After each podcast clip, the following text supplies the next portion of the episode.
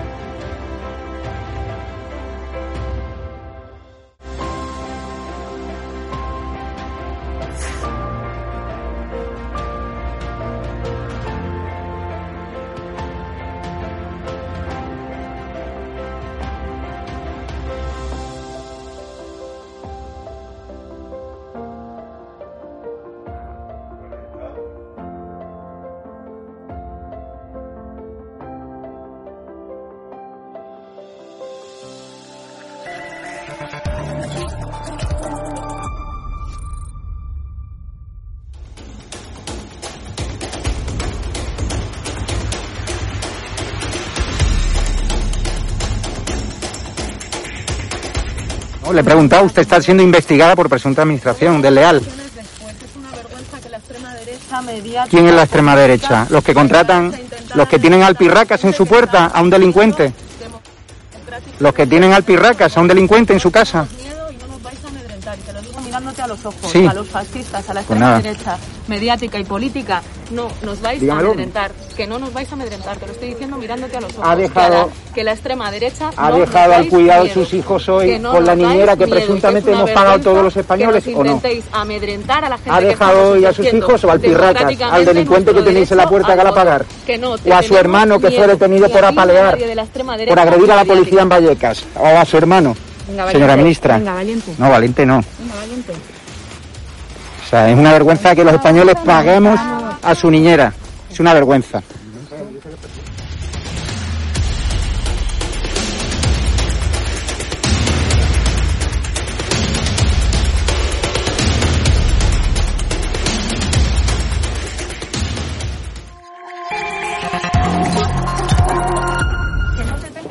¿Pero miedo por qué? Pues tenemos miedo. ¿Pero miedo a quién? Buenas tardes, espectadores de estado de alarma de edatv.com. Hoy, siguiendo con la ronda de actualidad, tenemos el honor de presentarles a ustedes, espectadores de EDATV, a Carlos Astid, periodista, doctor en Ciencias de la Información y profesor universitario. Ha trabajado en diversos medios de prensa, radio y televisión. Y además, por si fuera poco, ha escrito varios libros que han llamado muchísimo la atención sobre uno, el primero sobre el proyecto Soros, que ya causó, vamos, vamos, de todo tipo de críticas y de suspicacias. Y ahora sobre la persona de Bill Gates y su influencia dentro de la sociedad y, ese capitalismo filantrópico que él ha denominado. Y ahora Carlos ha, eh, ha, dedicado un hueco para estar con ustedes, espectadores, y resolver todas las incógnitas que le rodean. Así que sin más dilación, Saludo a Carlos Astid. Buenas, buenas tardes, Carlos. ¿Qué tal está? Hola, buenas tardes. Muy bien. Encantado de estar aquí con vosotros. La primera pregunta es básica. Ha escrito un libro genial sobre la figura de Bill Gates. ¿Qué le inspiró a la hora de escribir sobre él? Bueno, gracias por el calificativo. Eh, espero que los, eh, los lectores lo consideren así también. Básicamente, Bill Gates, además de ser uno de los hombres más ricos del mundo, más poderosos, está empeñado, y es lo que me motivó a, escribirlo, está empeñado en transformar la sociedad, en transformar la sociedad que conocemos, las sociedades desarrolladas democráticas, según sus deseos y sus intereses. Es decir, es alguien que ya se comportó como un gran empresario, algunas veces sin escrúpulos y otras con una gran visión de futuro, y ahora lo que está haciendo es extender ese punto de vista que tenía sobre la empresa, sobre el mundo futuro, eh, para construir una sociedad tal como sus deseos, sus deseos de ampliar el poder, de controlarlo, de incrementar sus beneficios, le dictan. Es eso a lo que nos enfrentamos, es decir, a lo que nos estamos enfrentando y es el, el objetivo central del libro, es a un, a un, proceso en el que los grandes magnates, con Bill Gates o con Soros o con Rockefeller a la cabeza, están intentando transformar nuestro mundo, transformar nuestras sociedades en naciones débiles, fragmentadas, eh, con sociedades eh, también rotas en grupúsculos enfrentados entre sí e individuos débiles, no porque sean especialmente malos, sino porque eso va a incrementar eh, su poder, su control a través de organismos multinacionales, supranacionales que ellos controlan ya directamente. Y durante la presentación que estaba haciendo yo antes, hablamos de ese capitalismo filantrópico a través de diversas fundaciones que tiene Bill Gates. ¿Qué, eh, se opina de este capitalismo filantrópico que aboga? Bueno, la realidad es que eh, Bill Gates es uno más de ese grupo de grandes magnates que hace unos años, a finales de los años 50, descubrieron que era mucho más fácil transmitir el mensaje que ellos querían imponer en la sociedad, el discurso, que la narrativa que querían implantar a través de organizaciones no lucrativas, supuestamente filantrópicas, mucho más que a través de instituciones eh, o empresas o eh, entidades eh, gubernamentales. Entonces empezaron a generar una cantidad enorme, una maraña increíble de organizaciones supuestamente no gubernamentales, filantrópicas, por el bien común, por el bienestar de todos los, de todos los humanos, a través de las cuales organizan toda una serie de sectores los controlan e incluso son capaces de, de derrocar gobiernos. Tiene una parte de las primaveras mm, verdes, de las, de las, revoluciones de color o de la primavera árabe, tiene que mucho que ver con esta estructura en maraña, en tela de, en tela de araña, de sus organizaciones conectadas con esos poderes eh, multinacionales. Y hasta el extremo de que algunos de esos cuadros, de las relaciones y conexiones entre los grandes magnates, sus organizaciones eh, filantrópicas y, sus y los centros de poder, no nos cabían en el libro. En el libro de Bill Gates Reset, que es eh, el que comentamos ahora, hemos incluido un QR para que se pueda acceder a una web que permita extender, ver, en, extenso las relaciones que hay entre unos y otros. Hay un cuadro de financiaciones, por ejemplo, en el que están eh, pues, eh, los Gates, Soros, los Rockefeller, un montón de organizaciones, pues de Zuckerberg, eh, el dueño de Facebook y similares, y tienen tal relación entre ellos de donaciones, donantes, que al final no sabes quién paga a, qué, a quién y por qué. En este sentido, nos encontramos realmente con un intento revolucionario en el sentido de romper la sociedad tal como la conocemos eh, y transformarla radicalmente. Y eso es a lo que nos enfrentamos, porque no es que haya una posición globalista. globalistas podemos ser todos cuando estamos eh, a favor de que se extienda la educación o la salud eh, a todos los habitantes del planeta. Estamos hablando de otra cosa. Estamos hablando que después de conseguir la globalización económica que han conseguido los grandes capitalistas, especialmente el capitalismo especulativo y financiero, ahora lo que se trata es de instaurar una globalización eh, política, es decir, no como incrementando la libertad, sino justamente todo lo contrario, de tal manera que nos están enfrentando, que nos están llevando a una dictadura totalitaria, por eso los llamo globalitarios en, los libros, que, nos va a hacer, que va a hacer intervenir esos poderes supranacionales, esos estados por encima de las naciones a las que quieren destruir en nuestra vida cotidiana. Nos van a decir, y Bill Gates lo ha demostrado en el libro que en su último libro que ha publicado en febrero y que está reseñado también en este eh, que le dedico, de lo que tenemos que comer, cómo tenemos que vivir, de dónde tenemos que decir, si no nos podemos mover. Y el gobierno español es una marioneta de todo este proceso globalitario. Recordemos que Pedro Sánchez es directamente una marioneta de George Soros, que cuando en el, eh, le expulsan del Comité Federal del PSOE porque había metido unas urnas con votos falsos, lo recordamos todos. Mm. Él dice eh, públicamente en la televisión, ahora voy a coger el coche y me voy a ir a todas las agrupaciones socialistas a recorrerlas. Mentira, otra mentira más. Lo que hizo fue coger un avión, irse a Estados Unidos a entrevistarse con la familia Soros y el equipo de Hillary Clinton de aquellas reuniones sale toda la campaña que le va a llevar al Palacio de la Moncloa.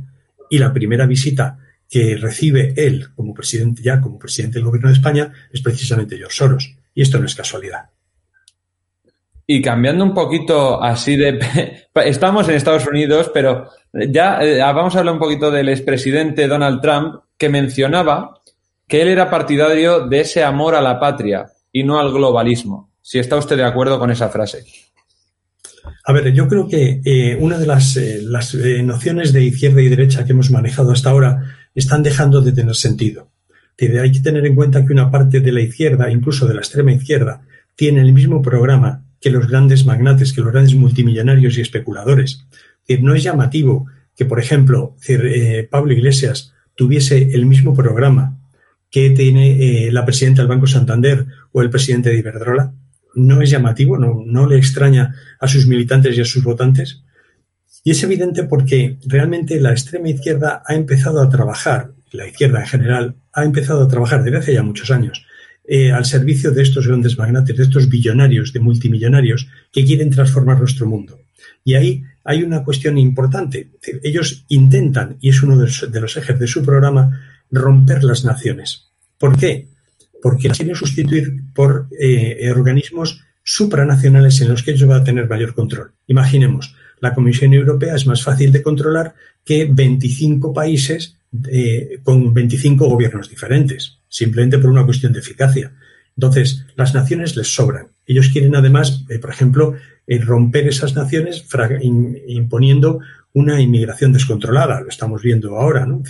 por muchos otros métodos. Es decir, cómo están irrumpiendo en Europa cientos de miles o millones ya de personas que provienen de culturas distintas, de culturas en las que no tenemos ni siquiera los mismos valores, de tal manera que se crean guetos, se crean núcleos de enfrentamiento que van a hacer esas sociedades, esas naciones romperse.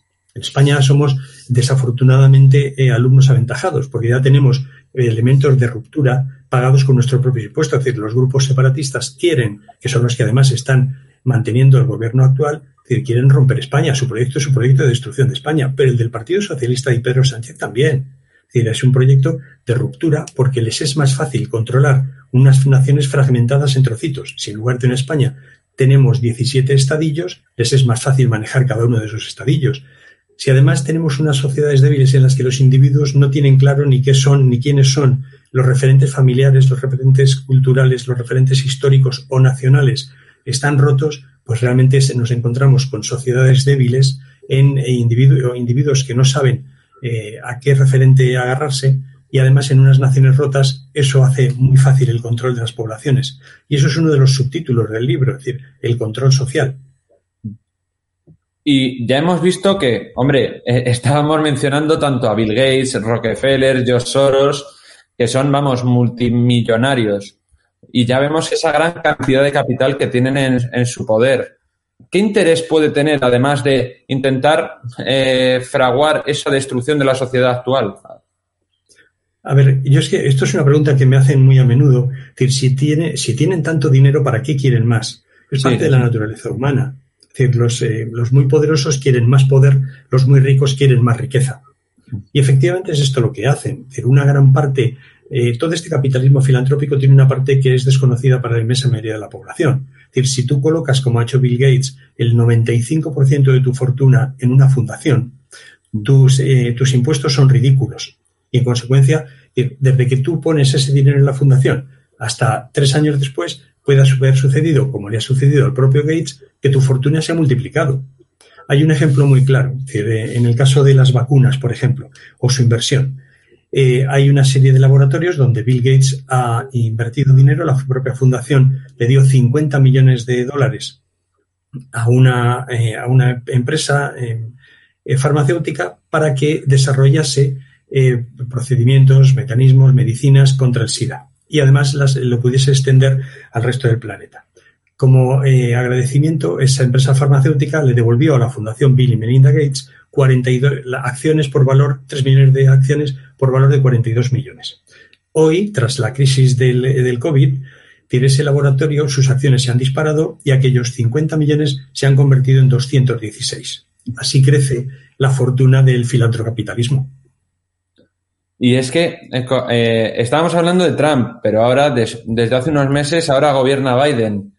Con ese cambio que ha habido en la política de Estados Unidos se puede cambiar eh, esa hegemonía mundial que estaba dominada por Estados Unidos?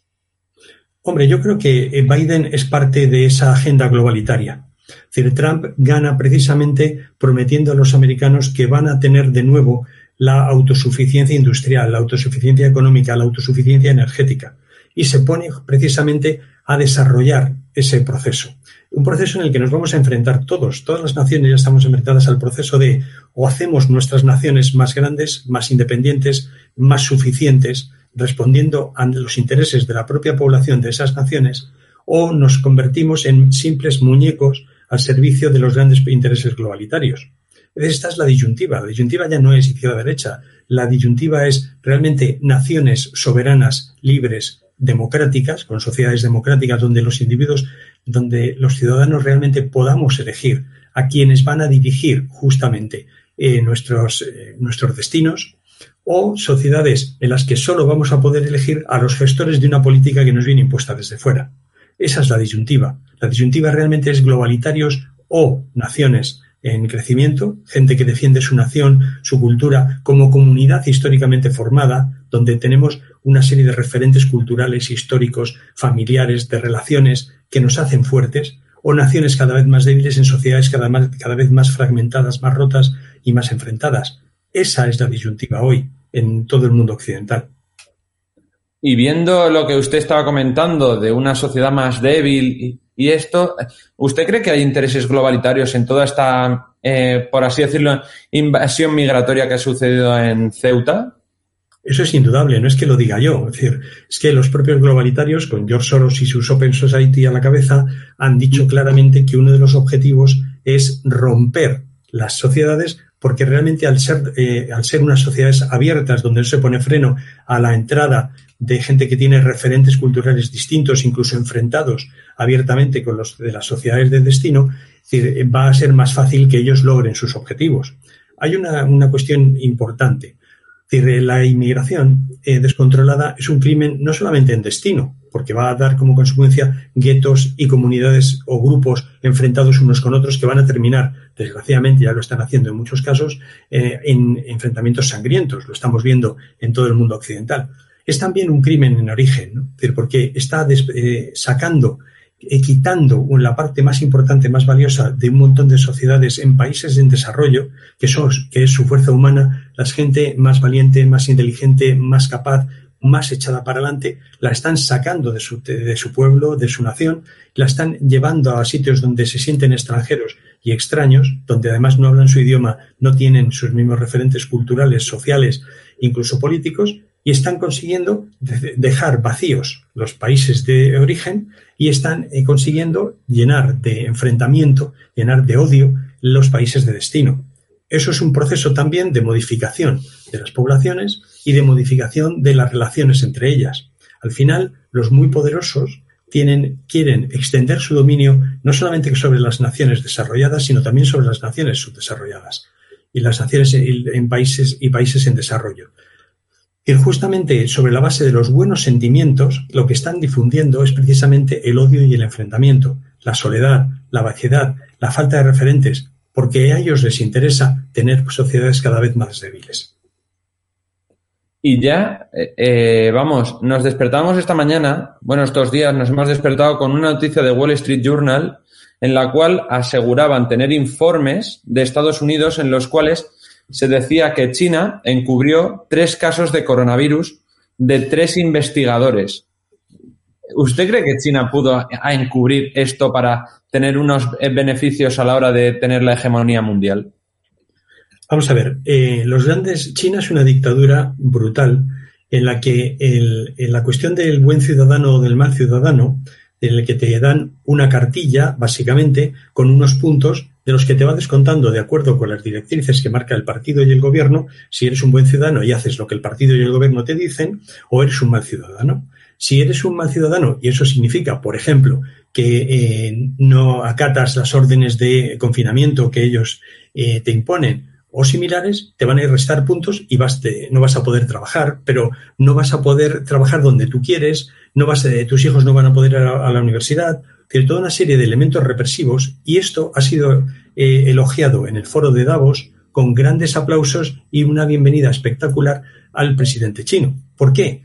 Porque realmente el sistema de control, esa vigilancia permanente 24 horas sobre 24 que, está, que ha impuesto ya el régimen chino sobre su población, pretenden que sea el modelo a seguir, el modelo de control social en el que todos estemos controlados permanentemente a lo largo de, todo el, planeta.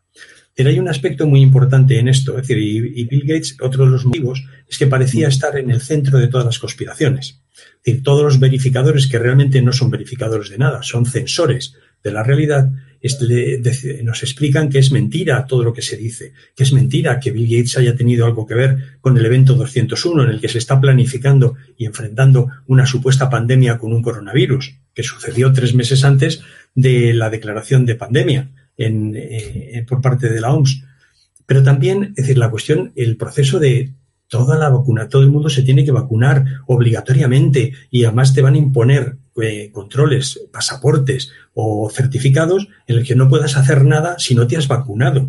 La vacunación es eh, una decisión propia y debería ser libre de cada individuo, que tiene que decidir y ser capaz de decidir lo que va a hacer con su salud. Todo este proceso es un proceso de mayor control social, difundiendo el miedo y con el pánico se controlan a las masas. Y eso es lo que estamos viendo. Es decir, aprovechando el COVID, nuestro gobierno ha silenciado el Parlamento, ha comprado los medios de comunicación, ha hecho caso omiso de, eh, los jueces y de su independencia, de tal manera que estábamos más cerca de, nos ha confinado a todo, nos ha recortado derechos y libertades simplemente eh, por su eh, propio deseo y con unos expertos que no existían, ¿no? o por la opinión de unos expertos que no existían. nos encontramos ante la disyuntiva de tener que enfrentar esa dictadura muy adornada de buenas palabras, de preciosidades, hoy vamos a ser todos muy felices. Realmente a lo que nos lleva es a una situación de miseria y de pobreza, de recorte de libertades. Bill Gates lo dice y el foro de Davos también. No tendrás nada y serás feliz. No comerás casi carne y estarás mucho mejor. No te podrás mover más que en burro o en patinete y serás muy feliz. La realidad es que nos están imponiendo toda una serie de recortes, una serie de, de cortapisas a nuestros derechos y libertades que tenemos que decir basta. O sea, por lo que me está contando, estamos volviendo a una sociedad de masas en la cual se intentaba acallar a las minorías para tenerla controlada, eh, eh, para poder hacer con la sociedad lo que se quisiera por parte de los poderosos. Sí, han, descubierto que hay tres elementos y es lo que yo intento eh, desbrozar en el libro, que hay tres elementos que son muy importantes para ellos y que son unos elementos de control social. El primero es el odio, es decir, por ejemplo, una de las cosas que han conseguido es trasladar el odio de la lucha de clases histórica al interior de la pareja. Hoy las relaciones entre hombres y mujeres son mucho más complicadas, mucho más difíciles, porque hay todo un clima de, alentado además por los poderes de enfrentamiento, de desconfianza. Es muy difícil que un, eh, hombre y una mujer eh, tengan la confianza suficiente como para poder constituirse en pareja, como para poder constituirse en una familia, porque claro, es decir, todos los hombres somos sospechosos y todas las mujeres tienen que desconfiar de nosotros, por el hecho de serlo, ¿no? Pero es que también otro de los elementos es el miedo. El miedo, eh, con, la, con el COVID lo hemos visto claramente, es decir, el miedo es un elemento claro de control y de apaciguamiento. La gente asustada, la gente cuando difundes el pánico se asusta y puedes manejarla mucho mejor. El, miedo además no solamente al COVID, no solamente a las enfermedades, sino a toda la serie de, apocalipsis climáticos que nos están prometiendo desde hace 40 años. Es que recordemos que hace 20 años nos pronosticaban que Nueva York iba a estar sumergida en el año 2000 eh, debajo del Atlántico porque iba a haber una glaciación tremenda o al contrario, iba a haber un, calentamiento global.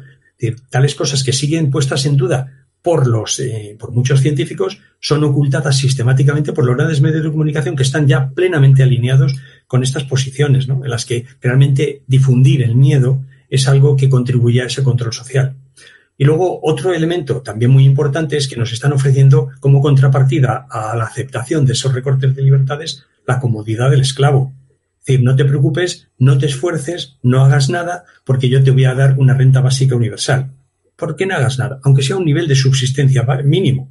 Eso precisamente, los humanos nos crecemos, nos hacemos realmente humanos cuando enfrentamos problemas y buscamos soluciones. Cuando nos enfrentamos a esos problemas y construimos nuestra vida y nos crecemos precisamente ante esos problemas y esas dificultades. Y eso es lo que intentan ocultar, lo que intentan acallar o cuando los eh, padres les dicen a los padres que les dejen a sus hijos, que los hijos son propiedad del Estado, los hijos a veces son una molestia. Y eso es de lo que justamente de lo que estamos hablando, ¿no? Es decir, la comodidad del esclavo que no tenía nada que hacer más que obedecer las órdenes que dijese su amo. Y eso es lo que pretenden, ese es su modelo social. Entonces, por lo que estamos viendo, porque vamos, también surgía la noticia ayer de un libro de lengua española en la cual eh, surgía, eh, estaban estudiando las conjugaciones y, ponía el presente de indicativo. Yo soy machista, tú eres machista, él es machista, así todo. Y se, y se veía como... Eh, ¿se, ¿Se puede entender eso como control de la población?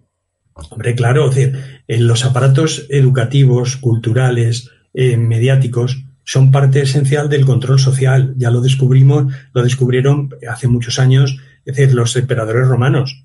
Ahora básicamente tenemos elementos de adicciones y ellos difunden las adicciones, igual que los eh, emperadores romanos difundían el circo como un medio de distraer a las masas. Pero en el caso del aparato educativo o de los medios de comunicación, de lo que estamos hablando precisamente es de acostumbrarnos mediante el lenguaje, porque tenemos un cerebro lingüísticamente estructurado, de acostumbrarnos al lenguaje que nos va a dirigir hacia tener una serie de pensamientos que nos conducen a aceptar sumisamente los designios de todos estos globalitarios.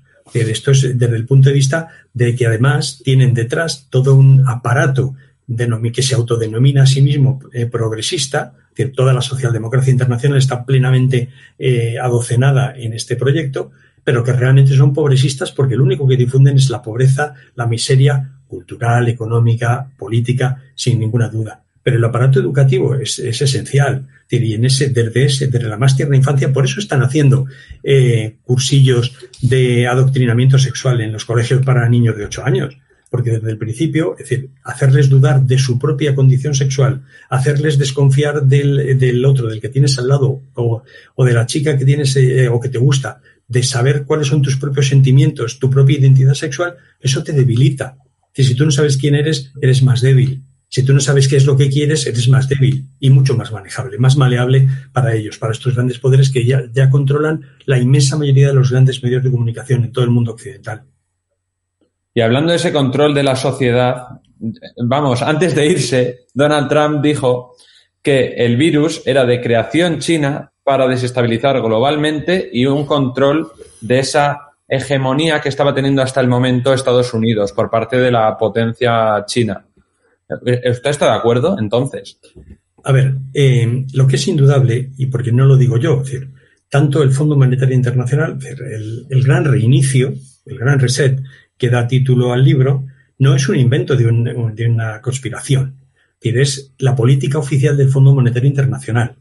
Eh, su eh, propia directora general, Cristalina Georgieva, lo que dijo, lo que ha dicho es que había que aprovechar el COVID porque era una gran oportunidad para implantar realmente ese nuevo orden mundial que pretenden. Esto no es una cosa que diga ningún loco. Esto es la política oficial del Foro de Davos, la política oficial del Fondo Monetario Internacional, los grandes poderes económicos y políticos están precisamente en eso. cuando eh, perdón, cuando Donald Trump dice que esto es un virus chino, pues hombre, todos los indicios, es decir, aunque no seas experto, inducen a pensar que realmente el virus procede de China. Decir, que la OMS haya estado un cuarto de hora en China y no haya podido determinar de dónde sale y que eh, nos tengamos que quedar con la explicación ridícula desde el punto de vista de cualquier científico del pangolín y la transmisión de cuatro especies distintas en un cuarto de hora, hombre, pues es un poquito, eh, es muy fuerte como para creérselo. Pero la realidad es que toda, es decir, toda esa discusión está ocultada, está silenciada por los medios de comunicación. Igual que se silencia las dudas razonables sobre la propia pandemia, sobre el número de muertos, sobre la incidencia real que ha tenido o sobre eh, la eficacia de las vacunas y su necesidad.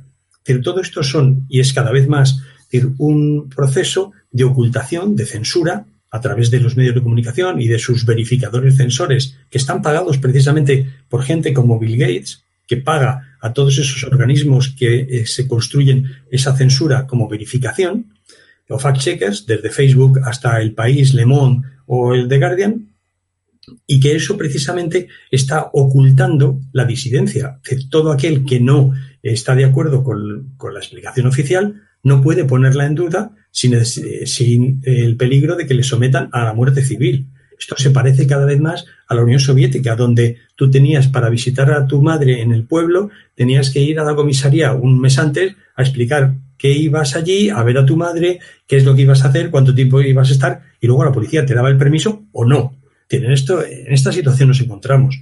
Pero esto es también una demostración de su debilidad. Es decir, ellos son muy poderosos, pero no son invencibles, no son omnipotentes. Y en este sentido, por eso, cada vez más eh, surgen más voces discrepantes que ponen en cuestión, en duda, todo el discurso oficial y que además son sometidos a una mayor censura. Es decir, cuanto más, cuanto menos se acepta la disidencia, cuanto menos se acepta la gente que pone en cuestión el discurso oficial, es que el discurso oficial es cada vez más débil.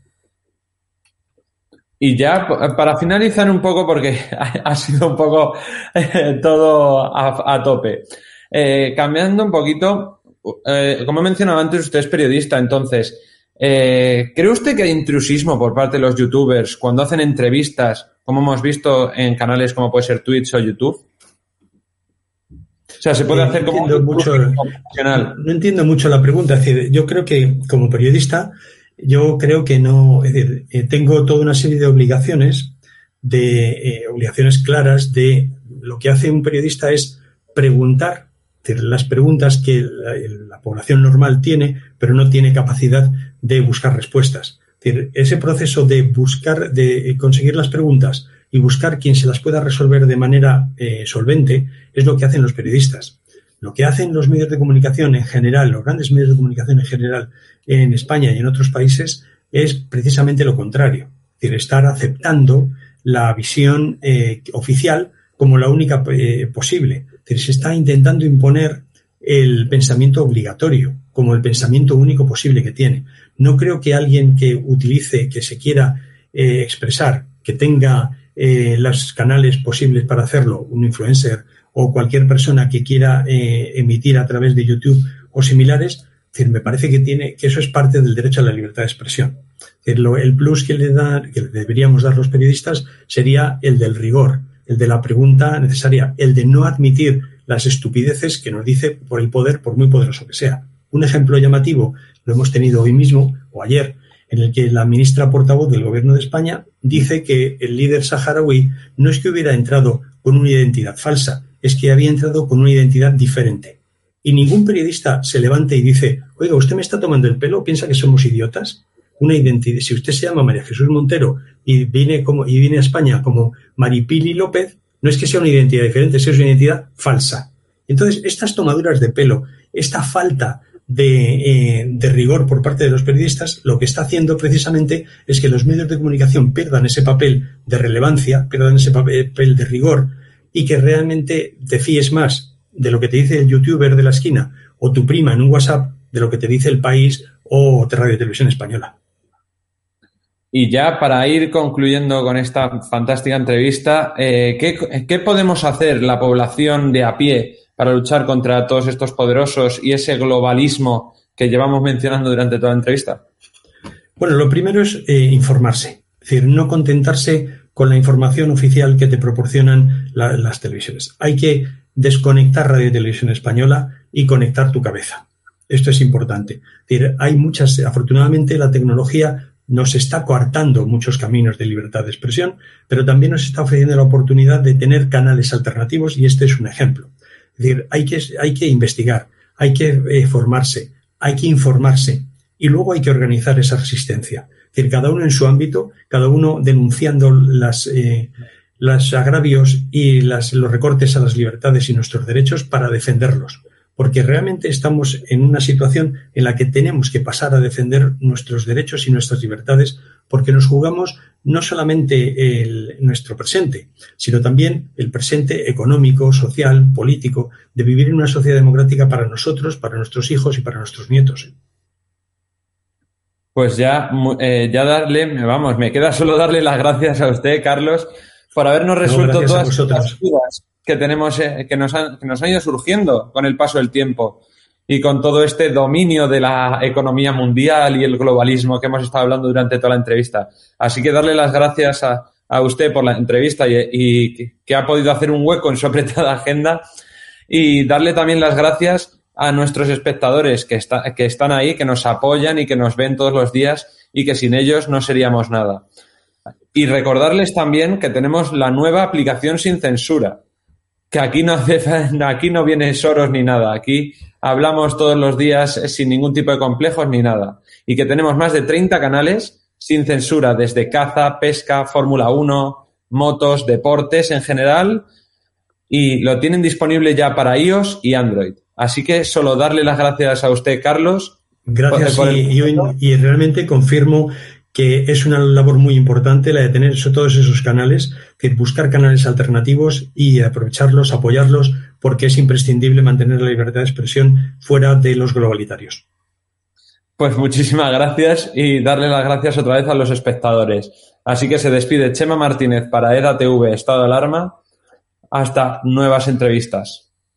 Muchas gracias. ¿Qué tal? Ya me conocéis, soy Hugo Pereira de Estado Alarma TV y hoy os voy a explicar pues cómo os podéis registrar en edatv.com, en la plataforma, en la televisión sin censura que día tras día pues aún os estáis preguntando pues cómo puedo registrarme y cómo puedo ver el contenido en exclusiva, por ejemplo, El Murciano encabronado, por ejemplo, múltiples entrevistas y múltiples vídeos e imágenes, ¿no? que emitimos en exclusiva solamente en atv.com. Pues para poder verlo tenéis que primeramente registraros y entrar en la plataforma. Así que en dos minutos os voy a comentar cómo uno, os podéis registrar y entrar y dos, cómo nos podéis ayudar para continuar haciendo este proyecto que defienda a ultranza la libertad y la verdad, ¿no? Frente al, bueno, pues a la debacle política, social y económica que estamos viendo, por desgracia, en nuestro gran país, en España, ¿no?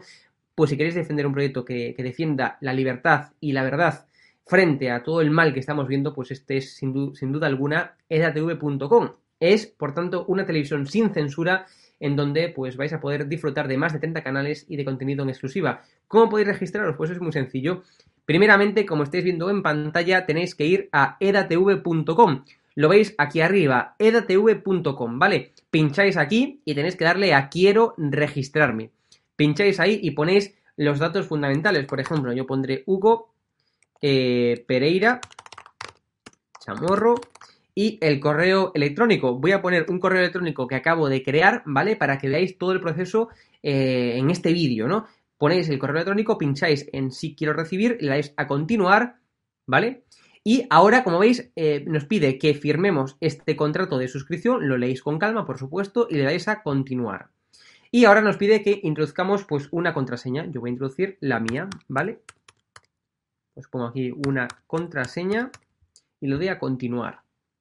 Y ahora me pide que confirmemos el correo electrónico. ¿Y cómo podemos confirmar el correo electrónico? Pues es muy sencillo. Tenéis que ir al correo que habéis puesto en el tercer campo en el registro. Pues tenéis que ir a vuestro correo electrónico. Lo voy a poner en pantalla para que lo veáis. Y tenéis que simplemente ver que os llegaría un correo. Como veis, aquí ya me aparece el correo electrónico, ¿no? Un correo automático del equipo de EDATV, ¿vale?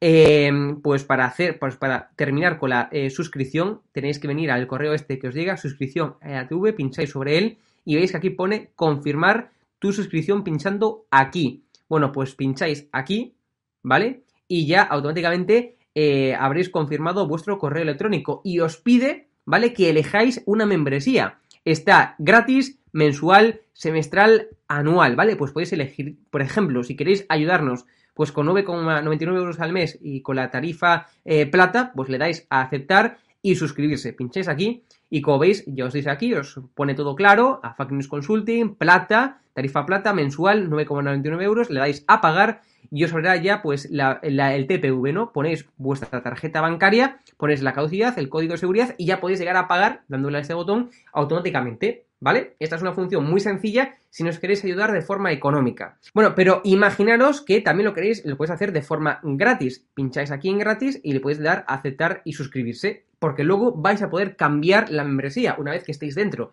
Os voy a mostrar cómo. Le dais a aceptar y suscribirse, ¿vale? Y ahora ya pues podéis acceder con el correo electrónico que eh, acabáis de, crear, ¿vale? Le dais a eh, el correo electrónico, le ponéis la contraseña que acabáis de, de poner, le dais a acceder y ya podéis acceder a la plataforma, ¿vale?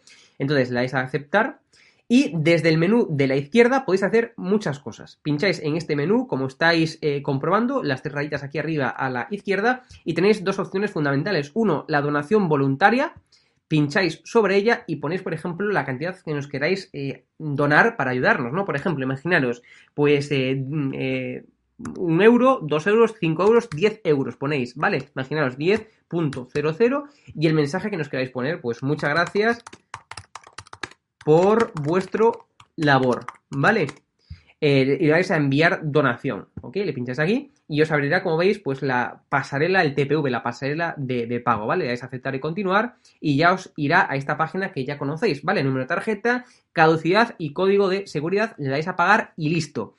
Eh, como os decía, imaginaros que estáis en la versión gratis, ¿vale? En la membresía gratis y queréis ayudarnos ahora eh, a, digamos, económicamente, ¿no? Pues es muy sencillo, volvemos al menú de la izquierda, pincháis aquí arriba menú de la izquierda, área privada.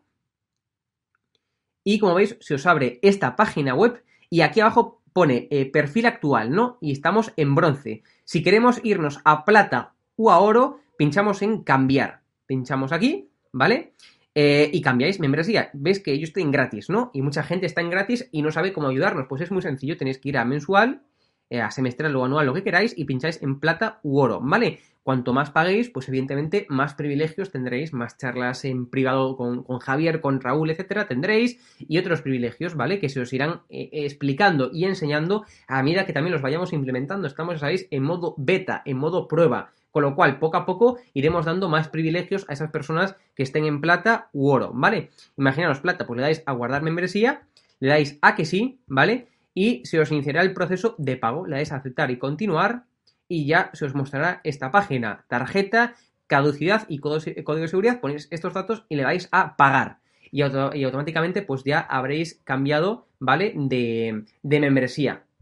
Eh, por favor, os, invitamos a que esto lo hagáis, ¿vale? Y a que dejéis eh, Patreon, a que dejéis vuestro miembro de YouTube y eh, que os pongáis a pagar, ayudarnos económicamente, por tanto, aquí, en la plataforma. ¿Por qué? porque cuando pagáis, en, por ejemplo, en Patreon, cuando sois miembros de YouTube, hay una parte de ese dinero que, nos, que queréis que vaya para nosotros, pero que realmente va para YouTube o va para Patreon. Es decir, hay unas comisiones que, nos, que, nos, que tenemos que pagarle, que tenemos que darle, sí o sí, queramos o no, a Patreon y a YouTube. Entonces, con lo cual, imaginaros, pensáis que nos estáis donando 5 euros y realmente son un euro para nosotros y el resto para YouTube o para Patreon. Son comisiones muy grandes, con lo cual lo más beneficioso para nosotros y para ustedes es que eh, nos donéis dinero, que eh, os hagáis miembros, digamos, cambiéis de membresía en la plataforma y no nos ayudéis desde Patreon o no nos ayudéis desde los miembros de YouTube. ¿Por qué? Porque, repito, porque se llevan una comisión importante eh, ambas plataformas. Y ese proceso de daros de baja y demás lo tenéis que hacer vosotros, porque nosotros evidentemente no controlamos ni YouTube ni controlamos Patreon, son empresas completamente diferentes a eratv.com, con lo cual tenéis que daros de baja eh, en Patreon o, en miembros de YouTube y venir por favor a eratv.com. Cierra los ojos e imagina una televisión libre. Ahora ábrelos porque ya está aquí. EDATV es una multiplataforma de contenido con más de 30 canales y sin censura.